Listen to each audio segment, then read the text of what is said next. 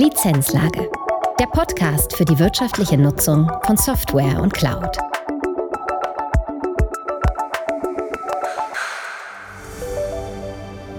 Herzlich willkommen zu einer neuen Folge der Lizenzlage.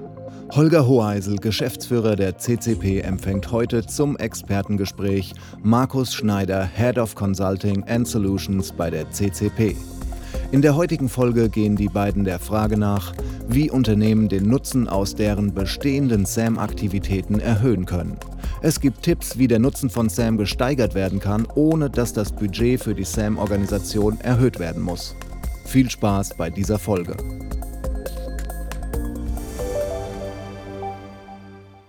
Herzlich willkommen zu einer neuen Folge der Lizenzlage. Wir haben heute einen bekannten Gast. Äh, ich begrüße recht herzlich äh, Markus Schneider. Er ist Leiter der Business Unit Consulting und Solutions. Hallo Markus, herzlich willkommen. Hallo Holger, grüße dich. Du warst ja jetzt schon öfter bei uns in der Lizenzlage, hast immer äh, sehr spannende Geschichten erzählt. Heute wollen wir uns einem Thema widmen, ähm, ja, was so ein bisschen in die Richtung äh, Ineffizienz von Lizenzmanagement-Organisationen geht. Und zwar haben wir mal verschiedene Lizenzmanagement-Organisationen analysiert und haben festgestellt, dass viele Unternehmen über eine längere Zeit doch einiges in den Aufbau und den Betrieb in Software-Lizenzmanagement investieren aber so richtig aussagefähig, ja, teilweise gar nicht, teilweise nur eingeschränkt sind. Hast du dafür eine Erklärung? Ja, also das sind ganz unterschiedliche Ausgangssituationen, die sich da ergeben und die wir auch in den verschiedenen ähm, Assessments festgestellt haben. Das heißt, ähm, oftmals geht die Annahme des Kunden, wie er denn in seinem Software Asset Management dasteht, auseinander mit den Ergebnissen und das hat natürlich ganz unterschiedliche Gründe, auch firmenspezifische Gründe. Ähm, ich denke mal, bei, bei, den, bei den einen geht es darum, dass eben Software Asset Management schon, schon lange im Haus etabliert ist, aber sich eben nicht richtig weiterentwickelt hat. Ähm, bei den anderen geht es vielleicht darum, dass das Software Asset Management im Endeffekt nur als ja, wir müssen es eben haben etabliert wurde, um zunächst mal den Compliance-Risiken gerecht zu werden. Also es sind ganz unterschiedliche Ausgangssituationen bis hin zu, dass das Software Asset Management eigentlich ganz andere Prozesse im Hause abbildet, als sie eigentlich tun müssten. Man kann also sagen, dass ist sehr vielfältig, auch von der Kundengröße zum Teil abhängig, aber ähm, man stellt schon fest, dass es Firmen wirklich deutlich schwerer fällt, ihr Software Asset Management so zu nutzen, wie sie es eigentlich nutzen müssten und auch könnten, weil man natürlich immer nur in seiner Kundenwelt äh, lebt und ähm, wenig mitbekommt, was so die Best Practices sind. Ja, mit Kundenwelt meinst du dann die internen Kunden. Das heißt, genau. es wird dann für ähm, ja, irgendwelche anderen Abteilungen werden dann Daten bereitgestellt. Genau. Ja.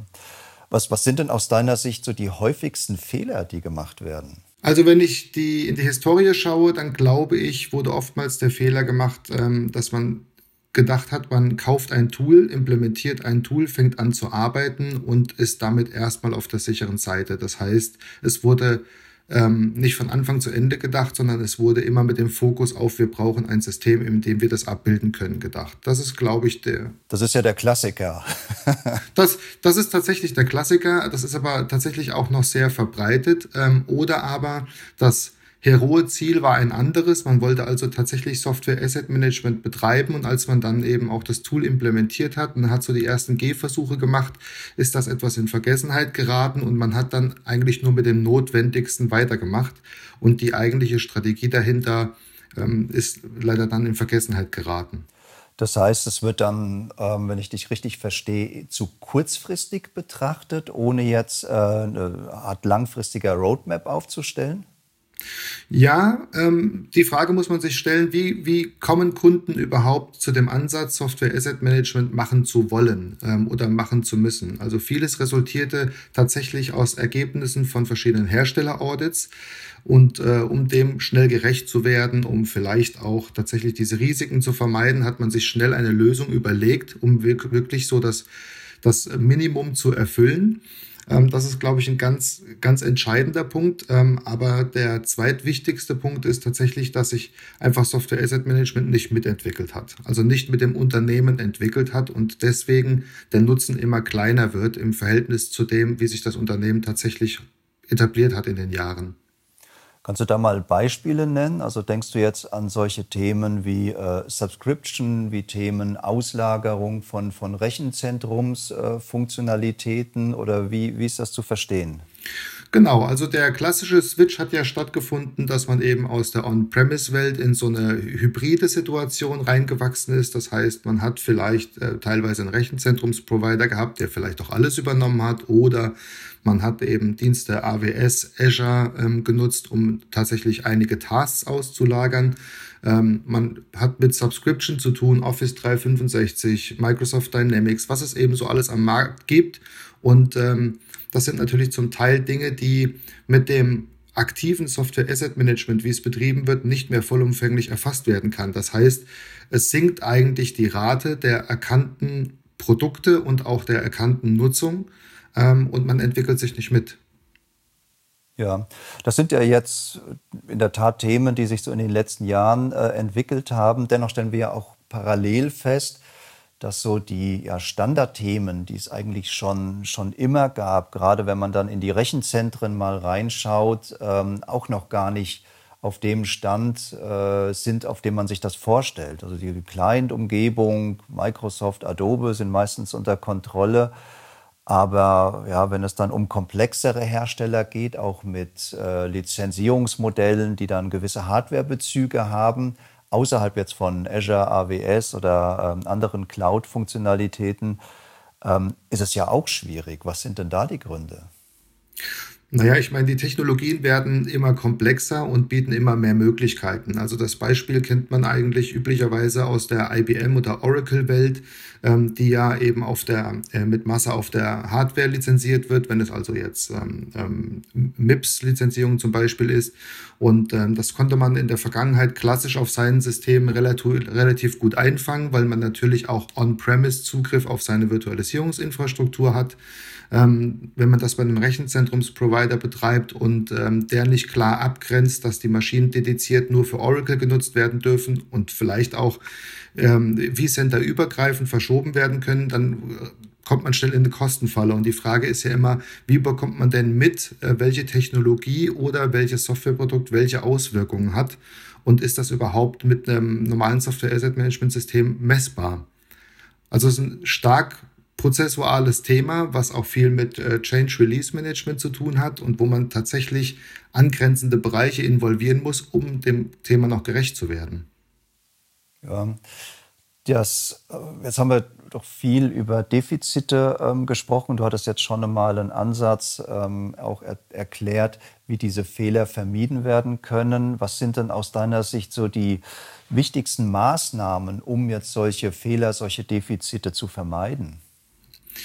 Also grundsätzlich müssen sich Kunden die Frage beantworten, wo liegt erstmal der Fokus? Also liegt der Fokus weiterhin auf der Betrachtung der Compliance, also um Compliance-Risiken zu vermeiden, oder ähm, liegt der Fokus auf der wirtschaftlichen Nutzung der Produkte, die man eben im Einsatz hat? Das ist die entscheidende Frage zunächst. Viele Kunden sind schon den Schritt weitergegangen und haben die Compliance-Betrachtung unter Kontrolle und gehen jetzt langsam in das Thema wirtschaftliche Nutzung. Da ist man dann sehr stark abhängig von verschiedenen Schnittstellen und Prozessen und alles, was damit zu tun hat, inklusive der ganzen Cloud-Welt. Ähm, aber das ist so erstmal das Initiale und natürlich auch offen und ehrlich zu bewerten, wie funktional ist denn mein Software Asset Management im Hause? Habe ich beispielsweise überhaupt ein Mandat, dass ich auch ein Durchgriffsrecht habe über eine Software Policy, ähm, auch das Unternehmen dazu zu bringen, sich an diese Regeln zu halten? Ähm, und funktionieren denn diese Prozesse, wenn sie denn vorhanden sind, tatsächlich noch? Ja, es gibt ja einige Studien, die sagen, dass das Compliance-Thema, zumindest bezogen jetzt auf die Softwarelizenzierung, äh, ein Stück weit in den Hintergrund rückt im Vergleich jetzt zu der Kostenthematik. Und das weitet natürlich auch den Blick. Wir hatten ja vor geraumer Zeit ja auch mal eine Podcast-Folge zum Thema äh, Subscription gehabt was dann ja auch einen ganz starken Bezug zu äh, SaaS-Anwendungen hat. Da hatten wir ja doch weniger dieses Compliance-Problem, aber ganz massiv äh, die Kostenherausforderung. Ja, also wenn man sich das realistisch mal anschaut, man kennt es aus der SAP-Vergangenheit, die Lizenzmodelle waren so komplex und so voneinander abhängig, dass man sich natürlich auch schwer getan hat, das irgendwo technisch vermessen zu können. Also es war fast gar nicht möglich. Ähm, wenn ich mir heute einige Lizenzmodelle anschaue und äh, da kann man auch, ich hatte es eben schon mal gesagt, Microsoft Dynamics als Beispiel nehmen, wo ich eigentlich eine äh, Basislizenz kaufe und wenn ich noch mehr möchte, Zugriff auf andere Module, brauche ich noch zusätzliche Lizenzen. Ähm, das sind ja Sachen, die erstmal von Hause aus das SEM-System gar nicht vermessen oder ähm, ermitteln kann, sondern das ist etwas, was vorher sauber geplant werden muss, damit man mit diesen Lizenzen umgehen kann. Und das betrifft ja nicht nur Microsoft, das betrifft auch eine Salesforce und äh, viele andere Hersteller. Das wird einfach so sehr komplex, dass eine gute Vorbereitung und eine gute Projektplanung essentiell wichtig sind, damit das ganze Thema auch wirtschaftlich bleibt. Ja. Welche Ergebnisse sollten dann aus deiner Sicht auf jeden Fall ein äh, Software Asset Management äh, bringen? Also von Hause aus natürlich immer noch wichtig die ähm, Frage der Compliance. Es, man muss also in der Lage sein, ähm, seinen Nutzen ähm, nachzuweisen und auch dem Hersteller gegenüber aussagefähig zu sein. Das bleibt auch weiterhin bestehen, solange es On-Premise-Lizenzen gibt. Man muss aber den Blick nach vorne richten und zusehen, dass die ganzen Subscriptions, die man eben hat, auch wirtschaftlich genutzt werden. Das heißt, das sind ja Softwarekosten, die heute ähm, eine große Rolle spielen nach den Personalkosten. Wenn man sich die IT-Kosten allgemein mal anschaut, das muss äh, ja, wirtschaftlich betrachtet werden, das muss budgetseitig betrachtet werden, dem Controlling muss es möglich sein, ähm, den Überblick zu behalten und auch Entwicklung muss man natürlich aufzeigen können, um zu sagen, wie hat sich das Business in den letzten zwei Jahren in Bezug auf Produkt XY entwickelt und wie gehen wir vielleicht auch in die nächsten Vertragsverhandlungen. Das heißt, dass äh, SEM verändert sich auch innerhalb der Organisation. Das heißt, es kommen neue Schnittstellen innerhalb der Organisation dazu und fallen dann auch Schnittstellen im Zweifel auch weg?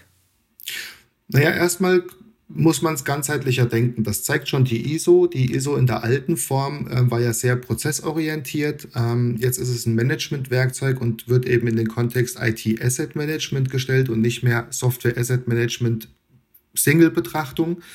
Das zeigt natürlich, dass automatisch es Schnittstellen gibt zu anderen Bereichen, also IT-Service Management, IT-Financial Management, ähm, IT-Asset Management als großes Ganzes. Also es sind sehr viele Prozesse, die ähm, im Endeffekt dazukommen Inwieweit welche Prozesse oder welche Abläufe wegfallen, ist natürlich immer abhängig so ein bisschen von der Infrastruktur. Das heißt, habe ich früher meine Softwareverteilung selbst betrieben, fällt diese Schnittstelle vielleicht mit einem Wechsel in ein Azure AWS oder in ein Rechenzentrum weg. Dafür muss ich neue Schnittstellen aufbauen, damit ich die Informationen, die ich brauche, eben auch daher bekomme. Ich würde eher sagen, ähm, Software Asset Management entwickelt sich zu einem zentralen Service für das gesamte Unternehmen, das nicht nur kostet, sondern von dem auch die anderen Schnittstellenbereiche tatsächlich auch Vorteile haben. Ja. Und wenn jetzt ein Software Asset Management so richtig professionell und richtig gut ist, welchen Zusatznutzen handeln die Unternehmen aus dem Software Asset Management? Ich bin da fest von Überzeugung, äh, dass die Kosten, ähm, die Softwarekosten gesenkt werden können, vielleicht sogar IT-Kosten gesenkt werden können durch ähm, Konsolidierungsvorschläge ähm, und dass man wesentlich proaktiver mit diesen Kosten planen kann, um auch zu sagen, welchen Nutzen habe ich heute noch von einer Anwendung und was kostet mich diese in einem x-beliebigen Umfeld. Die Frage stellt sich ja beispielsweise, wechsle ich von einem Rechenzentrumsprovider äh, zu AWS oder Azure? Und da muss man sich die Frage stellen, kann ich das einfach kalkulieren? Sind diese Kosten transparent? Und das Software Asset Management ist durchaus in der Lage dazu, genau diesen Mehrwert zu leisten und auch die Projektplanung des Kunden, also außerhalb der Linie, ähm, aktiv zu unterstützen und tatsächlich auch die Mehrwerte herauszustellen und Vorschläge zu machen, wie man denn ein geplantes Budget am effizientesten einsetzen kann und somit natürlich auch wirtschaftlich bleibt.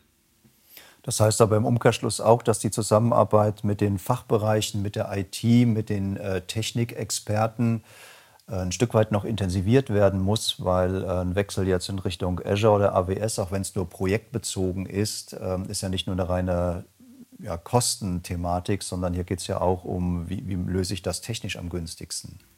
Genau, also dieser Austausch ist aus einem weiteren Grund enorm wichtig. Heute äh, interagieren viele Softwareprodukte mit anderen Produkten, die sich einem Einsatz befinden, ob beim Kunden selbst oder vielleicht bei einem Lieferanten oder wo auch immer.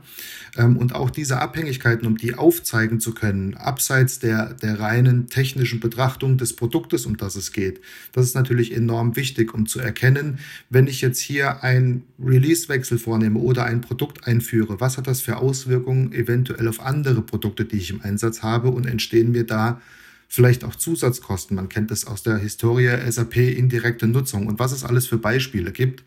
Und das kann aus meiner Sicht nur das Software Asset Management, weil da diese Abhängigkeiten bekannt sind, weil dort auch die Nutzungsbedingungen bekannt sind. Ja. Jetzt hört sich das so an, als ob man doch deutlich mehr auch in das Thema äh, Software Asset Management rein investieren muss. Wenn ein Unternehmen das jetzt nicht möchte oder nicht kann, wie kann es denn bei gleichbleibendem Budget für ein Software Asset Management den Nutzen erhöhen? Welche Maßnahmen bringen denn hier die, ja, den meisten Mehrwert? Also ich plädiere ja immer dafür, keep it simple. Das heißt, sich auf das zu fokussieren, was man tatsächlich braucht. Im Software Asset Management gibt es für mich eine goldene Regel. Man muss tun, zu was man verpflichtet ist und lassen, was man nicht benötigt. Ähm, das heißt, man kann natürlich allein durch die Integration der Kollegen aus dem Software Asset Management vielleicht in ein IT-Architekturboard ähm, in Abstimmungsrunden einen hohen Mehrwert und einen hohen Nutzen ziehen, weil das Software Asset Management in der Lage ist, abgeleitet von der IT-Strategie vielleicht auch schon Hinweise zu geben oder aber auch dem Einkauf Hinweise zu geben, in welche Richtung eine Vertragsverhandlung gehen sollte. Das heißt, sehr viel informeller Austausch kann das Software Asset Management bei gleichbleibendem Budget durchaus gut unterstützen. Wenn man sich jetzt das mal betrachtet, wir haben das Thema Vertragsverhandlung, wir haben das Thema Subscription, die Kosten von Subscription unter Kontrolle zu bekommen. Wir hatten das Thema ähm, ja, Azure, AWS, äh, andere Art von Rechenzentren. Hier besteht ja das, die Gefahr, dass ein Software Asset Management, ich sage jetzt mal, von einem Brandherd zum anderen gelenkt wird und das große Ganze so ein bisschen aus den Augen verliert und am Ende gar nicht mehr weiß, wo stehen wir eigentlich und schon gar nicht weiß, wo wollen wir denn eigentlich langfristig hin. Ja, das stimmt. Also es gilt sich natürlich auch immer zu überprüfen. Ähm, also wer es gut machen möchte, der unterzieht auch sein, sein SAM jedes Jahr mal einem kleinen Review. Das muss nicht immer vollumfänglich sein, das kann auch einfach themenspezifisch sein oder prozessspezifisch, so wie es eben zum Kunden passt um tatsächlich diese Wirksamkeit immer wieder rauszustellen und wirklich auch Ansätze zu verfolgen, wie kann ich das besser machen, was muss ich denn ändern, auch unter dem ähm, Weitblick zu sagen, okay, ohne meine Kosten stark zu erhöhen. Ähm, also es gibt sehr, sehr viele einfache Maßnahmen, die man tatsächlich umsetzen kann.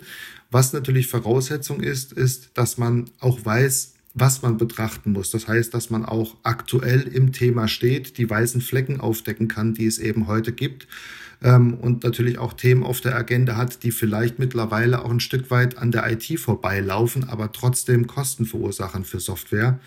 Ähm, das ist natürlich eine Aufgabe, die man nur im Endeffekt durch, durch eine Weiterbildung des Teams oder eine Weiterbildung des strategischen Software Asset Managers erreichen kann. Das, das heißt, du empfiehlst also jährlich mal so eine Standortbestimmung zu machen, ein Self-Assessment, ein Assessment durchzuführen, um immer wieder zu schauen, wo muss ich denn jetzt meine Schwerpunkte legen, wo komme ich denn her, wo will ich hin? Absolut. Und äh, das ist ja jetzt vom Aufwand her sehr gut handelbar. Wenn man das gut vorbereitet, dann ist man da mal eine Woche beschäftigt und hat ein valides Ergebnis vorliegen, auf dessen Basis man wieder Entscheidungen treffen kann und natürlich auch begründen kann, warum man vielleicht für das ein oder andere Thema ein Budget benötigt oder eine Erweiterung für sein SEM-System.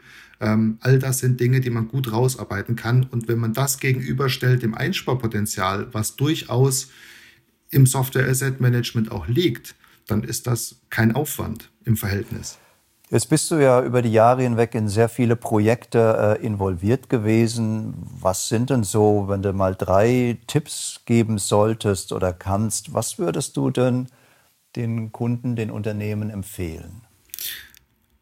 Also klingt jetzt vielleicht ähm, ein wenig hart, aber das Erste, was ich empfehlen würde, ist, verstehen alle unter Software Asset Management das, was es auch ist. Das heißt, haben alle dieses Thema tatsächlich verstanden, die in diesem Thema involviert sind. Ähm, das ist enorm wichtig, weil da die, die ja, Gedankengänge weit auseinandergehen, wie jemand dieses Thema tatsächlich versteht. Hast du da mal ein Beispiel, um das mal besser, äh, weil wir haben ja in unserer Hörerschaft doch viele Experten, die jetzt wahrscheinlich denken, hm, ist doch klar, was Software Asset Management so ist. Wie kann man das Thema falsch verstehen? Naja, viele oder es gibt tatsächlich einige, die verstehen Software Asset Management als ich pflege meine kaufmännischen Informationen von dem, was ich mal beschafft habe, halte das unter Kontrolle und wenn es zur Verlängerung ansteht, dann ähm, verhandeln wir den Vertrag neu. Das heißt, die eher die kaufmännische Brille aufhaben, alleine auch für die Budgetplanung, für das Controlling, dem zuarbeiten, die also das Technische ein wenig aus den Augen verlieren ähm, und das liegt manchmal an den technischen Möglichkeiten, die nicht vorhanden sind, oder aber es liegt auch an mangelndem technischen Verständnis, dass man einfach gedanklich diese zwei Themen nicht miteinander kombinieren kann. Aber genau das ist ja der Kernpunkt vom Software Asset Management. Also das gibt es tatsächlich ähm, und dem muss man entgegenwirken. Und wenn das die, die Kollegen, die es abarbeiten, nicht wissen, dann können die auch gar nicht feststellen, woran es denn ähm, mangelt und können auch gar nicht gegensteuern. Und das meine ich eben, ähm, man muss up-to-date sein und verstehen, welche Anforderungen man erfüllen muss. Und das kann man weitertreiben, wenn es dann in Richtung Azure und AWS geht. Dann sind das Informationen, die vielleicht vorher technisch in das System eingelaufen sind und jetzt plötzlich nicht mehr dann, dadurch sind die ja nicht automatisch out of scope, sondern man muss jetzt hier überlegen, wie komme ich denn jetzt auf welche Art und Weise an die Informationen, die ich wiederum brauche, um auch eine Aussage über die Compliance treffen zu können und im Nachgang natürlich auch über die wirtschaftliche Nutzung. Das sind so tatsächlich ganz einfache Beispiele. Ähm, oft erleben wir es natürlich auch, dass man irgendwann dieses Thema mal angefangen hat und es ist auf diesem Stand geblieben. Es hat sich also nicht weiterentwickelt und das kann man eigentlich auch aus den Systemen ganz gut entnehmen, indem man feststellt, ähm, vor drei Jahren, für wie viele Produkte konnte ich die Compliance noch ausweisen und für wie viele Produkte nur noch heute, ähm, weil eben diese Produkte nicht mehr vermessbar sind oder aber weil vielleicht auch unklar ist, was ich da eigentlich gekauft habe, äh, beziehungsweise der Gedanke aufkommt, alles, was eine Subscription ist, da habe ich ja gar keine Compliance-Probleme. Ne? Also auch das sind Punkte, die ähm, dann einfach ja, sich nicht mitentwickelt haben, muss man ganz klar sagen. Und ähm, dadurch gehen die Mehrwerte zunehmend verloren.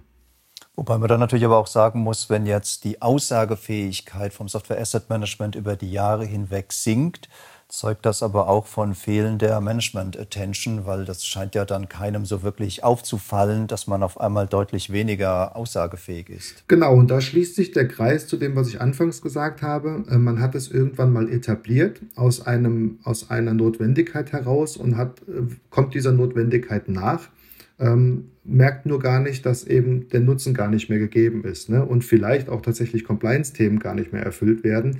Die Management-Attention ist da unfassbar wichtig. Das heißt, eine Abstimmung auf Management-Ebene auch zwischen den Bereichen Einkauf und IT und äh, äh, Finance, wer auch immer involviert ist, ähm, das ist enorm wichtig, um tatsächlich auch ähm, das Thema wieder anpacken zu können und ähm, die richtigen Entscheidungen zu treffen. Ja, ja da hattest, das hattest du ja mal beschrieben in einem Beitrag. Ähm, ist äh, Software Asset Management ein, ja, eine Managementaufgabe? Ja. Vermutlich ist es beides. Ähm, man braucht halt die operative Basisarbeit, aber die ganzen Informationen dann auch richtig zu nutzen, richtig zu bewerten, geht dann mehr und mehr doch in Richtung äh, Managementaufgabe. Das ist so. Also und man muss sich auch die Frage beantworten, ähm, will man sich dem Thema selber annähern und es weiter verfolgen oder macht man es zu einer Managementaufgabe und ähm, source es out? Ähm, alle, das, all diese Möglichkeiten gibt es ja. Ähm, aber auch um diese Entscheidung treffen zu können, muss man eben da die Awareness haben. Ähm, und das ist aus meiner Sicht etwas, was heute zwingend notwendig ähm, ist und auch immer notwendiger sein wird.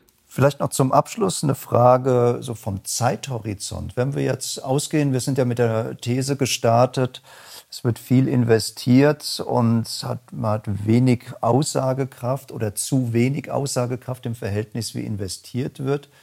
Um das Verhältnis zu ändern, das heißt, äh, mehr aussagefähig zu sein, das heißt, das Ganze etwas an die neuen Thematiken anzu, ähm, anzudocken wie viel Zeit muss man in äh, etwa einplanen? Das ist relativ schwer zu beantworten, weil es stark von der Unternehmensgröße und von der Produktvielfalt, die man im Einsatz hat, abhängt. Ähm, ich würde erstmal klein beginnen, dass man sich zunächst mal fokussiert und macht einen ja, äh, sucht sich einen Hersteller aus, ähm, bewertet diesen Hersteller mal von Anfang bis Ende, ähm, inwieweit man hier Feststellungen treffen kann, inwieweit man den Hersteller unter Kontrolle hat, vielleicht auch natürlich ein Hersteller, der idealerweise ein, aus einem Mix besteht, äh, On-Premise-Lizenzen, Subscriptions, ähm, vielleicht Azure, AWS, wie auch immer, um sich einfach mal ein Bild zu machen.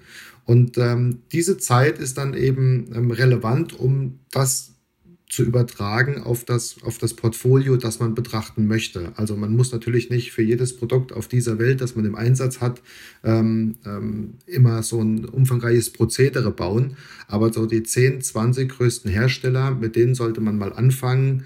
Ähm, und dann glaube ich, kriegt man eine ganz gute Einschätzung, weil es natürlich auch sehr stark abhängig von den internen Ressourcen. Ja, das ist oftmals das, der große Showstopper und das beim Thema ähm, ja, Fachkräftemangel, das spürt man gerade im Software Asset Management, glaube ich, extrem. Ja, aber das ist ja auch ähm, etwas, was wir beispielsweise bei den Assessments machen, dass wir immer die Quick Wins auch rausarbeiten und die Quick Wins ähm, bieten ja schon einen Ansatzpunkt, wie man das vielleicht diesen Quick Win als Blaupause nutzen kann, um, um ihn zu übertragen auf, auf ähm, andere Themen. Und ähm, da glaube ich, wird man schon schnell merken, dass man hier nicht nur Zeit investieren muss, sondern tatsächlich auch einen wirklich hohen Nutzen daraus ziehen kann. Das ist doch ein ja, Schlusswort von dir, was optimistisch stimmt. Man kann mehr Nutzen schöpfen aus dem, was man tut. Ja. Da streben wir alle an. Markus, herzlichen Dank für Sehr die gerne. tollen Einblicke. Und ja, verbleiben wir bis zum nächsten Mal. Ich freue mich, wenn wir wieder mal ein gemeinsames äh, Thema haben. Wir arbeiten jetzt gerade an einzelnen Folgen auch ähm, ja, mit Kundenorganisationen, mit externen Experten. Ähm, von daher wird es vielleicht eine Weile dauern, bis wir uns wieder hören. Alles klar. Vielen Dank, Holger. Tschüssi. Tschüss. Lizenzlage. Der Podcast für die wirtschaftliche Nutzung von Software und Cloud.